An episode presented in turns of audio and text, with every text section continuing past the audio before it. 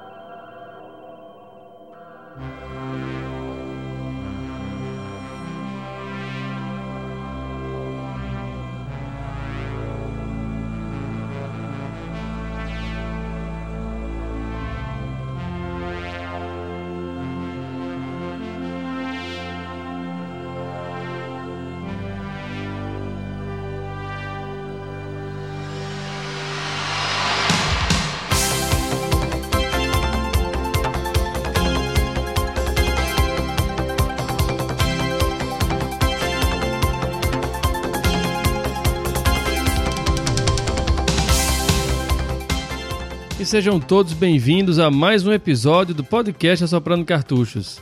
E no ano de 1990 foi o ano dos videogames, a gente pode dizer. Porque foi justamente nesse ano quando a batalha entre Sega e Nintendo ficou mais acentuada. Por duas razões. A primeira foi que no ano anterior, no ano de 1989, foi o lançamento do Mega Drive.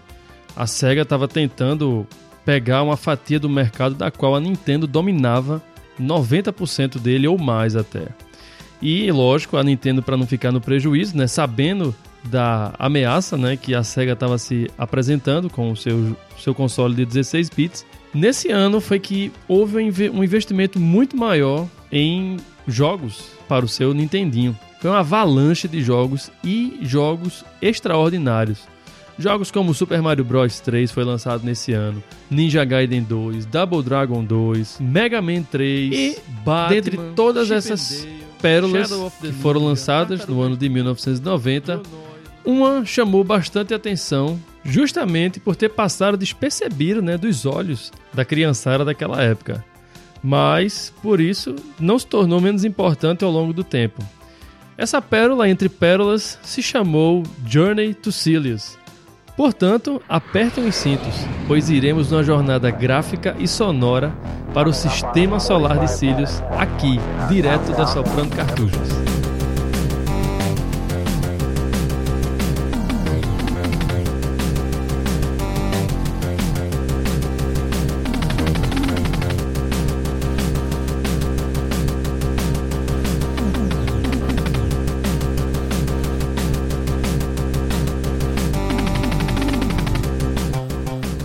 E aí, deu para sentir o drama dessa música de abertura do jogo?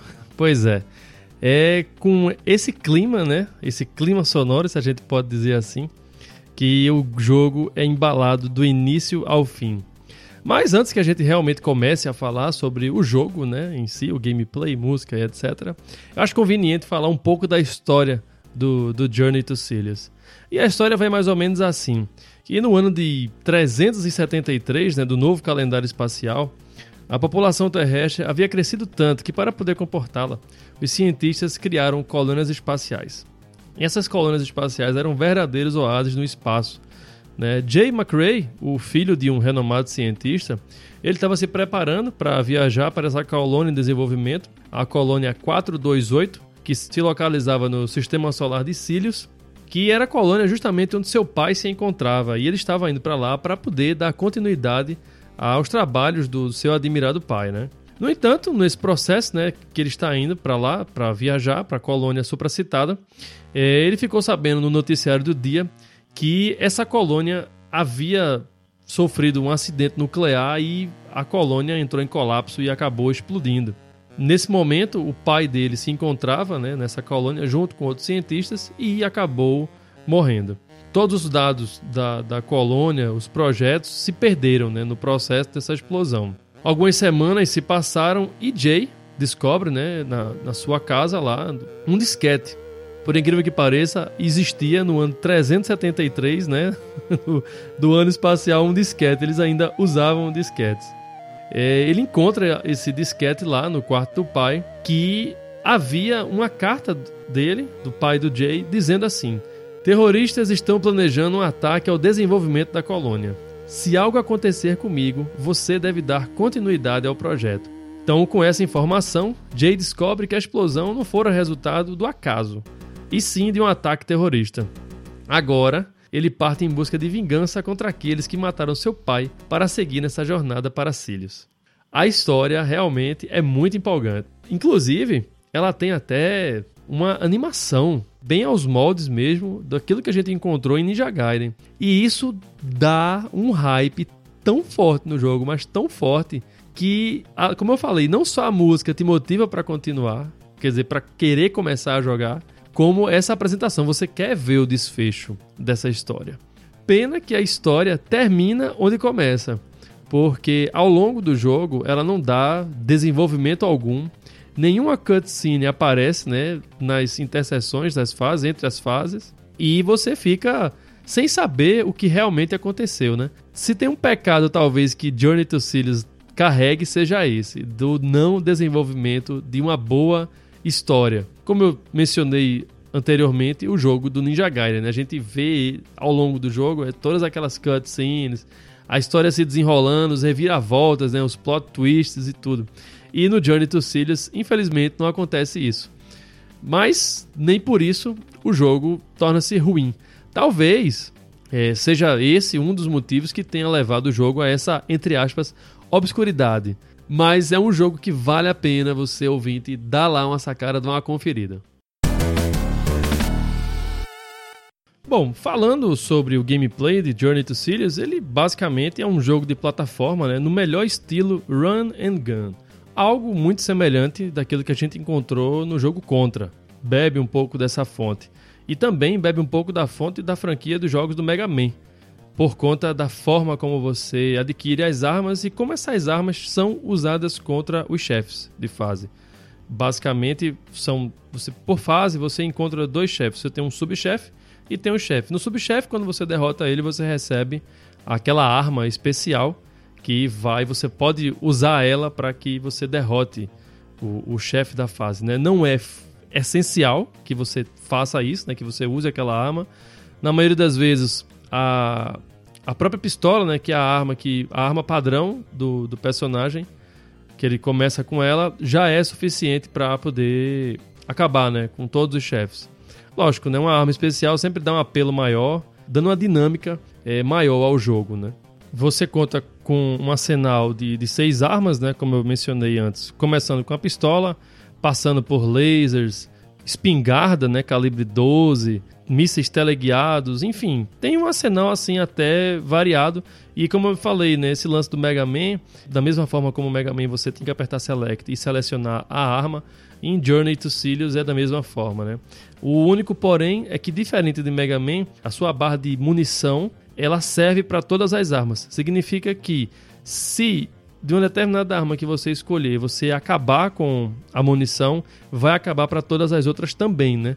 O que dificulta um pouco mais a jogabilidade, né? E você faz também com que você use as armas com um pouco mais de moderação e saber usar ela no momento certo, né? O que, ela, o que traz um elemento de estratégia ao jogo. São cinco fases de dificuldade progressiva. Ele realmente não é um jogo que chega a ser decepcionante no quesito dificuldade, nem frustrante, como a gente né, comentou no, cast passado do, do Last Battle, que ali realmente não tinha jeito. Mas é, é uma coisa que você, ao longo do tempo, você vai pegando o jeito, né, a jogabilidade, e progressivamente ela vai aumentando né, até o final da fase. Os chefes de fase, uma coisa que chamou a atenção para a época, são bastante grandes, né? O que chama bastante atenção também. Tem uma diversidade até bacana de chefes, o que não torna a, a, coisa aquela coisa monótona, né? Graficamente, o game não desaponta, nem no, nem no fator diversão. Ele tem uma pegada muito bacana, a jogabilidade é muito sólida, você enfrenta o que é interessante, um arsenal de alienígenas e robôs, né? Mas também tem aqueles braços mecânicos que ficam colados nas paredes atirando em você, tem lança-mísseis. No início do, do, do, jogo, é mísseis que você vê saindo lá do fundo da tela, vem atingir você na onde você tá, o que é uma coisa bem bacana, assim. Então, tem, tem uma, é um ataque que você não tem como lutar contra, né? Você só pode se defender se esquivando ou pulando, sabe? Isso é bacana. O, na, o que eu quero dizer é que o cenário todo é muito bem utilizado para servir todo ele como obstáculo para você. Não é só aquela coisa dos inimigos, como por exemplo a Encontra, mas o diferencial é justamente esse. Como é um jogo de plataforma, lógico, a maior parte do tempo ele vai da esquerda para a direita, mas há momentos em que a tela né, sobe e desce. E nesses momentos que você tem que descer às vezes, você não tem como saber em que posição o inimigo está abaixo. Geralmente, quando você vai pular para algum lugar, algum um nível mais abaixo na fase, é, vai ter algum inimigo ali te esperando. E você não tem, às vezes, como saber o que é que tem embaixo, o que causa uma surpresa e às vezes até uma irritação, né? Porque você tá ali guardando energia para poder destruir a, o chefe e de repente, bam, você cai em cima de um robô. Entende? Então isso às vezes incomoda, porque você tem que decorar, né, a posição dos robôs, a posição das minas para que você não se prejudique.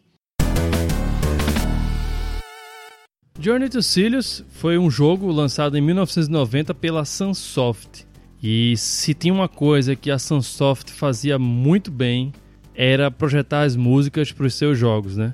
O trio de compositores principais da, da Sunsoft era formado por Naoki Kodaka, é, Nobuyuki Hara e o Shinichi Seiya. É, esses caras eram os responsáveis por dar vida né, à música nos jogos da Sunsoft principalmente o Naoki Kodaka. E o Naoki foi o cara que fez a maioria das músicas para os jogos da Sunsoft, bem como essa do, da trilha sonora de Journey to Sirius. Qualquer pessoa que ouça a, a trilha sonora de Journey to Sirius fica abestalhado de perceber como que os compositores conseguiam extrair né, aquele som de uma forma espetacular. Para falar um pouco de como esses resultados foram obtidos no Journey to Sirius, eu vou falar um pouquinho só de como funciona o chip de som do Nintendinho.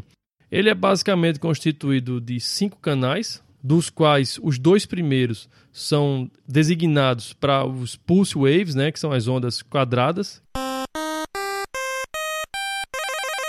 Depois ele é seguido pela, pela onda triangular. Esse canal é utilizado para a linha de baixo, baixo mesmo, aquele que acompanha a banda, né? Você tem a guitarra, a bateria e o baixo.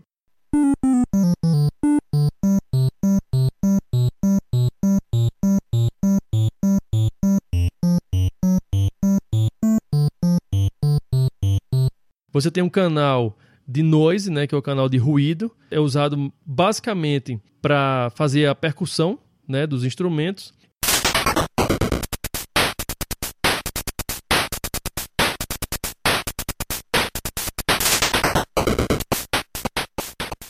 E por último, a gente tem um canal de, de samples, né, que é o DPCM.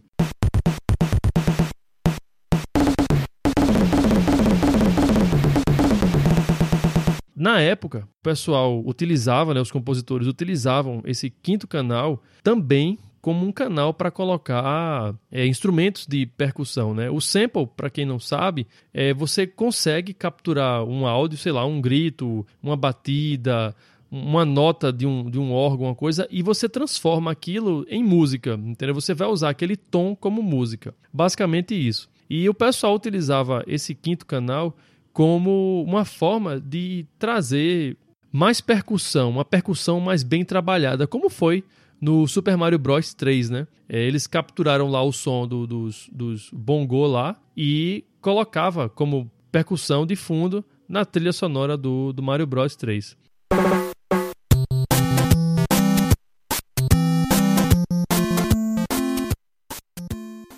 Então, o que acontecia nesse jogo em específico aí do Journey to Sirius é que o Naoki, ele trabalhou bastante esse quinto canal e ao invés dele utilizar esse canal como percussão, ele usou de, de uma forma diferente. Ao invés de dedicar a linha de baixo ao terceiro canal, que é o da onda triangular, ele utilizou a linha de baixo no quinto canal, fazendo de que maneira? Pegando o som do baixo mesmo e colocando como sample nesse canal aí DPCM, que era o canal do, do, das amostras de som lá, né? Então, essa sacada que ele teve foi o que trouxe essa profundidade à música, né, no Journey to Silius.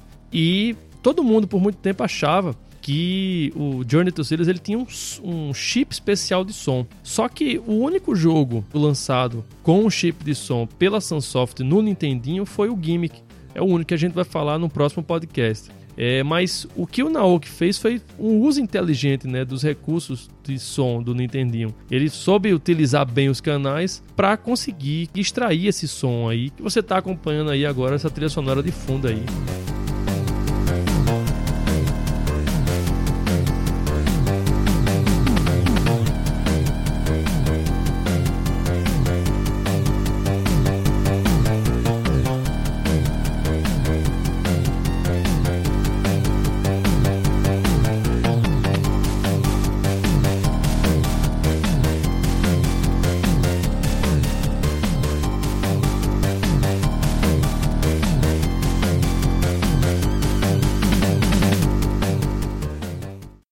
Relação às curiosidades do jogo, é, Journey to Sirius, ele originalmente seria um jogo do Exterminador do Futuro, mas por motivos de direitos autorais, a Sunsoft acabou perdendo esses direitos e o jogo não foi lançado como Exterminador e sim como Journey to Sirius.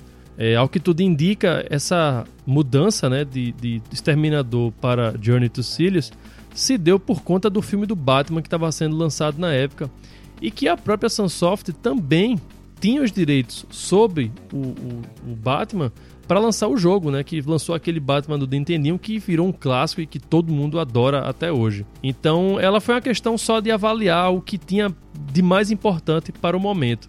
Como o Batman, ele estava trazendo um apelo maior, tanto visual como, digamos assim, histórico, né? Porque a gente até então o Batman que a gente teve contato foi aquele do seriado, né? O Batman do Buchão, com aquele Adam West e o Burt Ward representando Batman e Robin, né, respectivamente. Então, como Batman estava fazendo essa primeira investida nos cinemas assim de uma forma triunfal através das mãos do Tim Burton, né, que trouxe aquele Batman, aquela atmosfera mais pesada. É, a Sunsoft foi uma questão só de ponderar, né? Não, vamos investir aqui porque tem um apelo muito maior, talvez aqui do que o Exterminador, porque o primeiro Exterminador ele fez algum sucesso, mas o sucesso mesmo do Exterminador veio no segundo filme dele. Então, foi só essa questão de avaliação. Com relação ao personagem, tem uma, uma leve mudança. É que o Jay, na versão norte-americana, ele é um cara vestido como se fosse é, uma roupa espacial. Enquanto que o Jay, nas versões europeia e japonesa, ele se parece muito mais com um soldado intergaláctico do que uma pessoa comum, assim. Ele tem um visual, assim, mais agressivo, se é que a gente pode chamar isso. Então, basicamente é isso.